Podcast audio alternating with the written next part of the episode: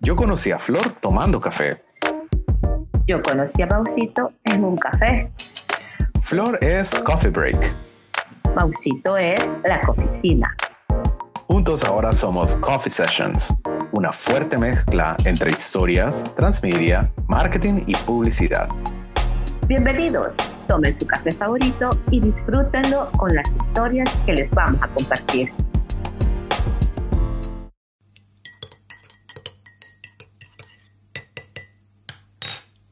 Y miren, la verdad es que toda esta historia, toda esta historia de Coffee Break y la oficina, toda esta historia de Flossy Power y Mausito tiene que ver un montón con el café, o creo que tiene que ver 100% con el café. Y la verdad es que quiero comenzar contando que yo tengo un gran crush con el café tengo una relación casi tóxica con el café, porque a pesar de que en varias ocasiones de mi vida me han pedido que lo deje, no puedo, no lo puedo dejar.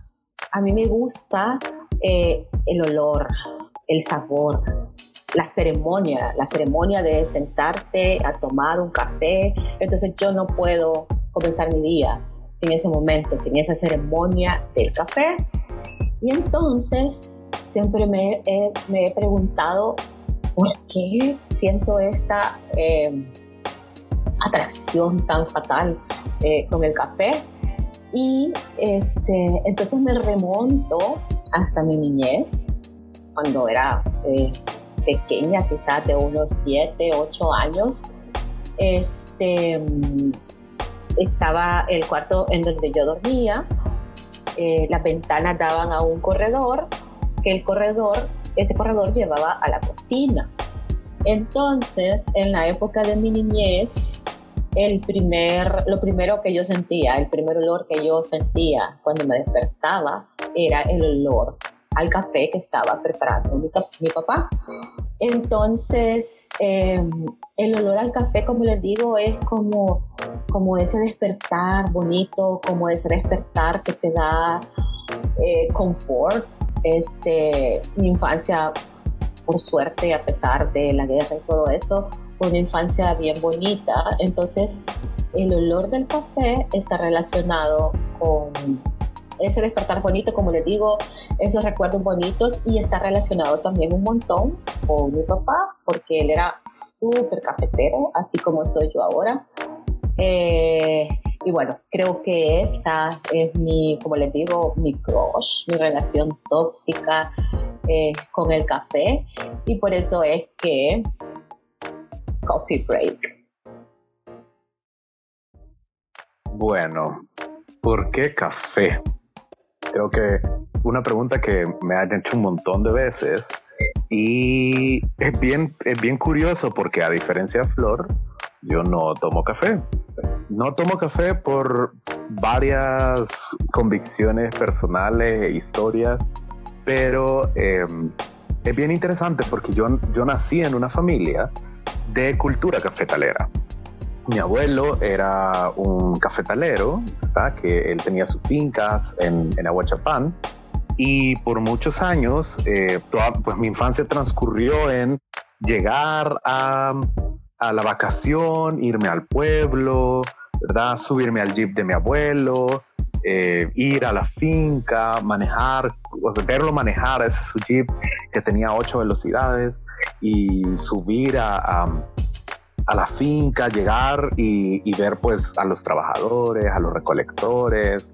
Eh, yo a veces me unía a ellos a cortar café. Con mis primos a veces nos ponían a pepenar, que es esta acción de ir a recoger los granitos de café que se caen. Em, y entonces tengo todos estos recuerdos de ir a, a los recibideros de café a entregar, a pesar los sacos y también tengo buenos recuerdos de que el mejor café o el, café más, eh, digamos que el grano más grande, a veces se conoce como café gourmet, uno de los mejores granos siempre mi abuelo se lo llevaba a mi abuela. Y mi abuela pues los, los secaba, eh, después los, preparaba, los llevaba a la molienda, al, perdón, a la tostaduría. Y en la tostaduría, entonces mientras el café se estaba, se estaba tostando, mi abuela ponía canela y clavos y pimienta y a veces lo mezclaba con, con cacao. Eh, entonces hacía una mezcla muy aromática de, de, eh, café, ¿no? Eh, el que se conoce como café de olla. Y entonces ese olor está también muy impregnado en, en mis recuerdos. Y, y, bueno, entonces tengo esa cultura, esos recuerdos, esa, esas ideas que, que, han estado conmigo, me han acompañado desde chiquito. Y entonces, eh, en un momento, cuando ya tenía eh, más o menos que como 21, 22 años, se me dio la oportunidad de emprender, de tener mi primer emprendimiento formal. Yo venía trabajando con emprendedores, me había formado en, comunicaciones integradas de marketing, eh, estaba terminando mi universidad, estaba a punto de empezar la tesis y entonces se me dio la oportunidad de emprender y junto a mi hermana diseñamos Guilindujes, que era un restaurante café temático con especialidad en comida salvadoreña y habíamos repensado, rediseñado toda la comida salvadoreña en platillos que fuesen como sándwiches y ensaladas y, no, digamos, no la típica comida o la comida típica, sino platillos que son más, em, podríamos decirle hasta un poquito gourmet. Entonces, em, eso fue allá en 2009, cuando empezó esta historia de Guilindúes 2009 también, 2008-2009 fue el año que em, eh, empezamos eh, las andadas en Twitter. Ah, recién teníamos un par de años de estar en Facebook. Y yo también era muy lector de blogs. Me gustaba leer blogs, sobre todo blogs con temáticas salvadoreñas. Y por ahí conocí un blog que se llamaba Un Raro Dúo. Bueno, entonces Un Raro Dúo era este blog que yo tenía eh, con mi amigo, uno de mis mejores amigos. Si quieren, lo pueden ir a visitar. Todavía está el blog ahí cargado en el blogger, un raro dúo. Pueden ir a ver ahí las, todas las historias de un raro dúo. Entonces, eh, estábamos eh, con este proyecto. Yo, toda mi vida, he trabajado en publicidad.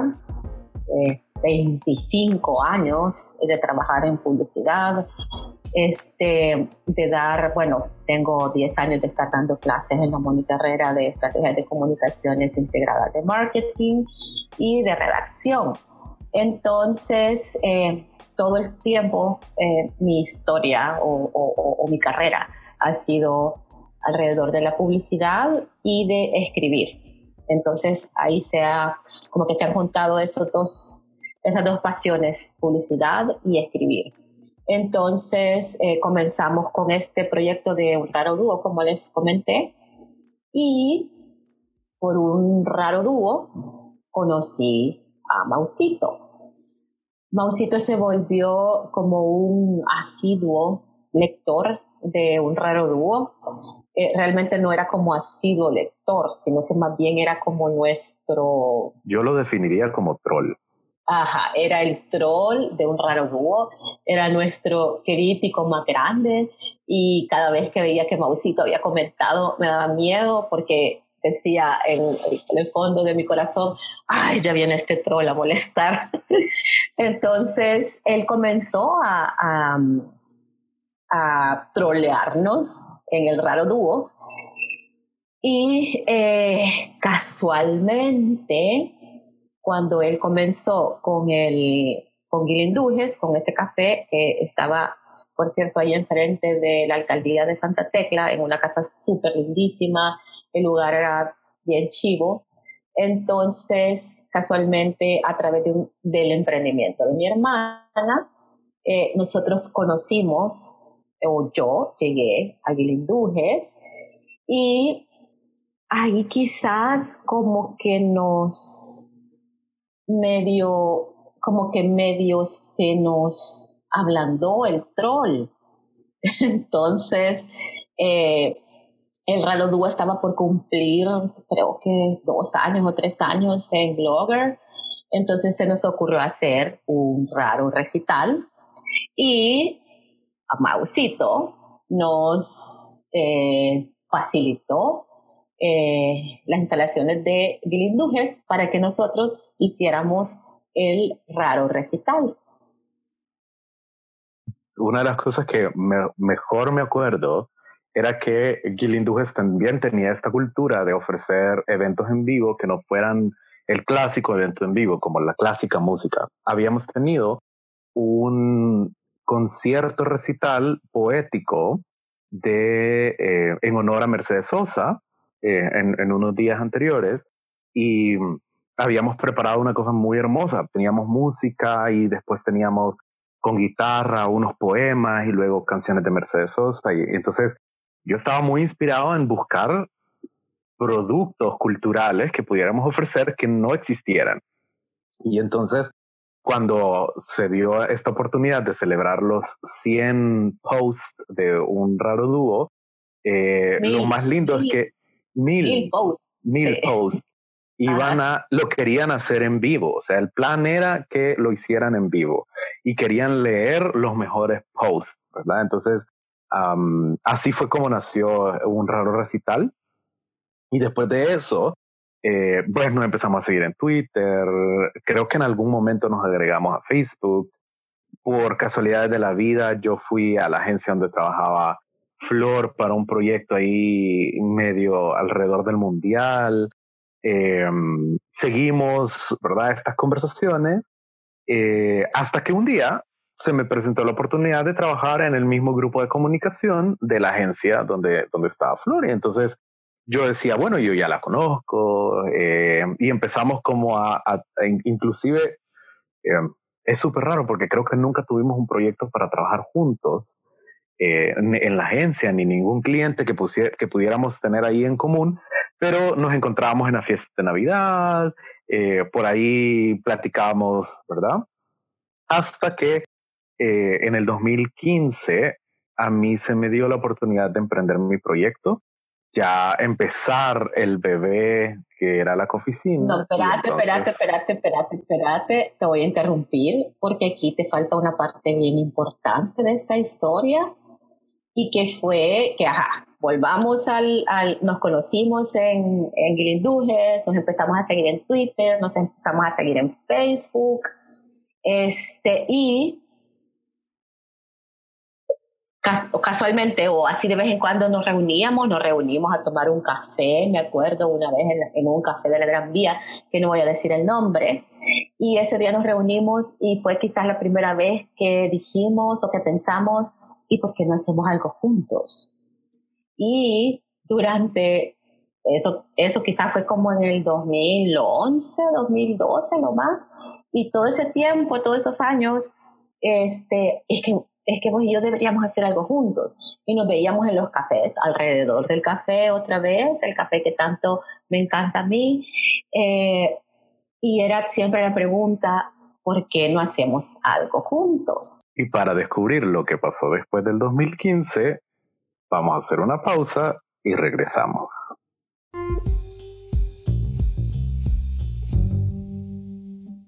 El café ha construido alrededor de nosotros una serie de historias que han quedado grabadas en nuestras vidas, nuestra amistad, nuestras profesiones y hasta en nuestros emprendimientos. Coffee Sessions no solo es un podcast, es una experiencia transmedia de aprendizaje. Inscríbete en nuestra primera sesión virtual Historias con Cafeína, en la que hablaremos de la ciencia del storytelling. Y da inicio a toda la experiencia de inmersión en la forma profesional de contar historias. Más información en nuestras redes sociales.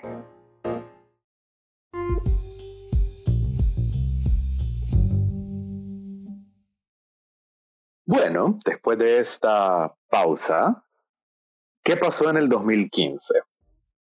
Yo tengo experiencia de trabajo remoto desde 2010. Eh, después de tener Guilindujes, yo empecé a trabajar para una agencia en Estados Unidos y entonces eh, empezamos como a, empecé a trabajar desde mi casa.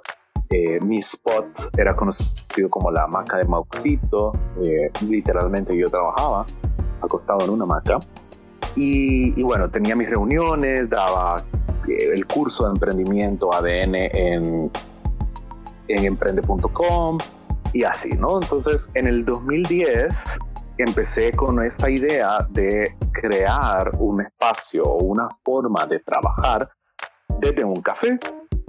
Entonces yo estaba, lo recuerdo muy bien, estaba en un café en Torre Futura, en la Plaza Futura, y tenía una amiga que eventualmente me, me, pasaba a visitar, que trabajaba ahí en la misma Torre Futura. Y cada vez que me veía me decía, ay, ya estás en tu oficina, ya estás en tu oficina. Entonces, poco a poco, este concepto de la oficina en un café empezó a, a mutar, ¿no? a, a tener como distintos nombres. En inglés le empezamos a llamar la Coffee Office y después empezamos a mezclar un poquito el español con el inglés y entonces la Coffee Office se convirtió en la Coffeecina, una especie de oficina en un café. Y empezó toda esta idea de trabajar sin necesidad de tener una oficina física. Eh, entonces, bueno, básicamente, Quilindujes, toda esta experiencia de trabajo remoto y toda esta experiencia de tener una oficina en un café y etcétera, se fueron uniendo en una nueva concepción de trabajo independiente. Y en el 2015 encontré ya realmente cuáles eran las ideas que quería plantear y nació el primer concepto de la cofficina, ¿no? The Coffee Office primero y ya la cofficina como concepto finalmente. La cofficina no es una agencia, no es un emprendimiento, no es una consultora. Yo la defino como una comunidad. Es un network de emprendedores en comunicación, diseño y marketing que trabajamos juntos y que desarrollamos proyectos de comunicación, diseño y marketing a nivel colaborativo y de co-creación y cooperación. Entonces, eh, para mí, la cooficina, ese co con el que inicia la cooficina, significa comunidad, significa co-creación y significa colaboración. Y entonces, con esta idea de empezar a buscar gente con la que pudiéramos trabajar, de repente Flor estaba en una situación muy similar. Pues si es que allá, cabal, a finales del 2015, eh, yo me estaba independizando, como les digo, eh, híjole, pasé 25 años de mi vida trabajando en, sí, ya estoy vieja, pasé 25 años de mi vida trabajando en agencias y obviamente esa o sea, yo tengo un montón que agradecer a las agencias en las que estuve y las personas con las que trabajé porque eso me hizo adquirir una gran experiencia, un gran conocimiento en todo este mundo publicitario y del marketing. Este, como les dije por ahí, en estos años comencé a dar clases en la Mónica de estrategias de comunicaciones integradas de marketing 1 y redacción 2. Entonces, todo esto, o sea, todo esto se sumó y cabal a finales del 2015, principios del 2016, yo comencé también a pensar en, eh, en una idea. Yo no quería, no estaba pensando, no quería eh, ser una agencia chiquita, ni quería ser una boutique creativa, ni quería ser... Eh, realmente en ese momento no sabía lo que quería hacer, pero sí sabía lo que no quería hacer. Entonces comenzamos este proyecto con, con una ex compañera de Apex también. Ajá, como les dije al principio, el café es mi fortaleza y mi camino. Entonces, eh, trabajamos en toda la parte de, de, la marca y hicimos un proceso de naming y al final eh, el café era algo que nos definía muy bien a las dos también en ese momento, bueno, y en todos los momentos, ¿verdad? Las dos sí éramos súper cafeteras, tomábamos café, café sin azúcar, cafés ricos, café de, de, de prensa, etc. Entonces, así fue como nació Coffee Break. Este, en ese momento les estoy diciendo eh, agosto no, perdón, marzo, abril del 2016. También eh, comenzamos con esta idea de, del trabajo colaborativo. También comenzamos con esta idea del trabajo remoto. Y así fue como eh, comencé todo este, todo este proyecto de Coffee Break. Y también ese año comencé a trabajar este, todo este tema del storytelling. Eh, el primer taller que yo hice de storytelling fue en ese año, creo que como en junio, junio de ese año, eh, hice todo, este, todo el taller de storytelling con formación continua de la Mónica Herrera. Por ahí, es que miren, miren, miren, de verdad, los caminos del destino son sorprendentes, como dicen. En julio de ese año, del 2016, los dos como maestros de la Escuela Mónica Herrera nos invitaron a una capacitación. Es que algo que no saben es que yo me gradué de la Escuela Mónica Herrera y cinco años después de graduarme llegué a ser docente de la escuela. Entonces empecé a trabajar el mismo año que empecé a emprender. Ajá, entonces, Mausito era maestro también, yo era maestra y nos invitaron a esta capacitación que de verdad, ¡pum!, nos, o sea, nos, ay Dios antes que no se imaginan, nos explotó el cerebro. Era este tema de transmedia storytelling que fue que nos lo dio eh, este gurú. A mí no me gusta llamarle gurú a las personas porque no son gurús, pero a este maestro del storytelling, del transmedia, de, todo este tema, eh, que se llama Carlos Scolari, es un argentino español. Entonces él eh, nos dio este taller eh, que duró creo que dos días, si no me equivoco, 16 horas. Y cuando, cuando nos adentramos en este concepto, en esta idea del transmedia, de verdad que nos imaginan cómo alucinamos y cómo nos emocionamos. O sea, trabajamos un proyecto los dos juntos con, con otros compañeros de la Mónica, trabajamos un proyecto final en ese taller y la verdad es que haber conocido todo este, todo esta idea y todo este concepto, como les digo, fue boom para nosotros. Entonces...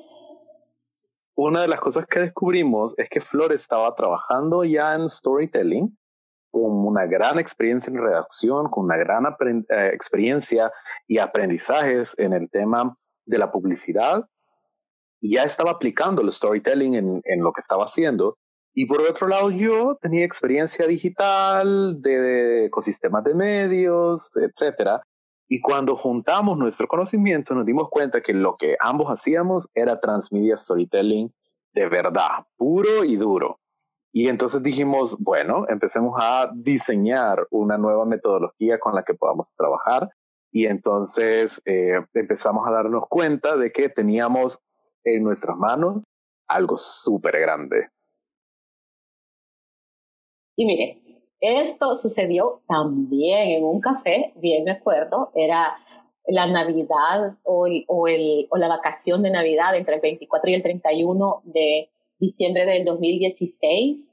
Nos encontramos en un café, yo a tomar café, Mausito a tomar jugo de naranja, creo, no sé si desayunamos, no me acuerdo, pero estábamos como súper emocionados de por fin sentarnos a, a darle forma a, a, esto que todos estos años eh, habíamos venido hablando, todo esto que habíamos, que habíamos querido realmente encontrar como un, un punto de, de, en donde nuestros conocimientos y nuestros, y nuestro talento se, se enganchara y pudiéramos crear algo alrededor de eso. Entonces, bien me acuerdo, estábamos en ese café que queda ahí por la casa presidencial y este fue tan emocionante porque ese mismo momento creamos el nombre del, del, primer taller, en ese mismo momento creamos como los canvas de, nuestro primer taller, entonces fue de verdad súper emocionante porque la verdad es que fue así como un chispazo y yo creo que no nos tardamos pero ni una hora en armar lo que sería nuestro primer taller de Transmedia Storytelling. Y entonces eh, ahí fue cuando empezamos a descubrir que esto que estábamos haciendo se puede sistematizar, se puede empezar a aplicar de esta manera sistemática en, en marcas, en proyectos personales, en ideas. Y nos dimos cuenta que construyendo juntos podríamos hacer algo más grande.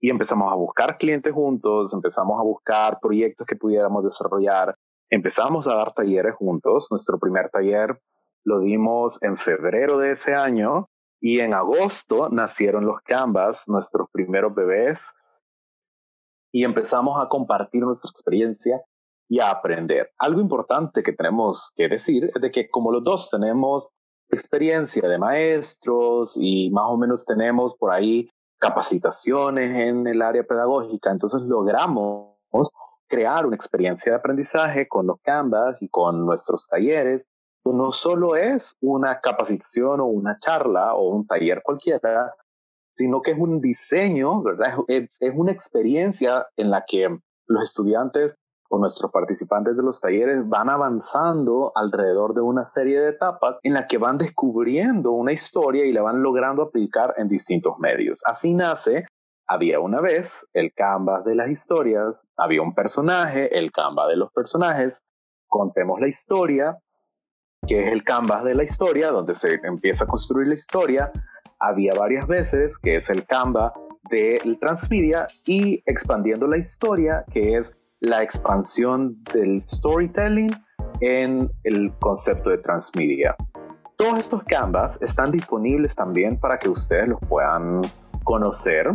Y de hecho, como ya les adelantamos, este no es un simple podcast esta es una experiencia que va recorriendo todos los proyectos que nosotros hemos hecho y que además va hilando cada uno de los conceptos. Así que con esta introducción les queremos contar que la serie de podcasts que vamos a lanzar en esta primera temporada explican cómo funcionan los canvas, explican cuál es la ciencia detrás del storytelling, qué es transmedia y cómo ustedes lo pueden aplicar inscribiéndose a sesiones prácticas donde van a tener ustedes mismos la experiencia de desarrollar una idea, un proyecto, una herramienta de comunicación, un concepto, incluso un emprendimiento desde la perspectiva del storytelling.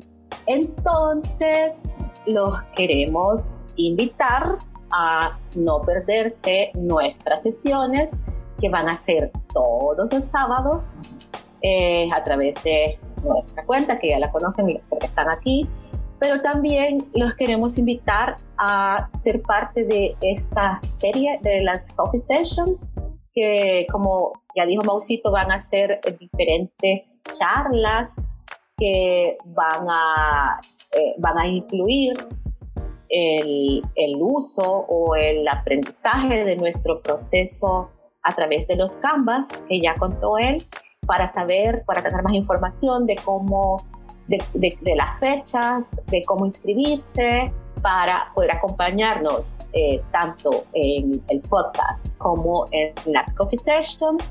Entonces pueden ir a nuestras redes, a las redes de la oficina, en Instagram, Twitter y Facebook y a las redes de Coffee Break. También las pueden encontrar en Twitter, Instagram y Facebook. Y entonces nos vemos la próxima semana en el siguiente episodio. Nos escuchamos la próxima semana.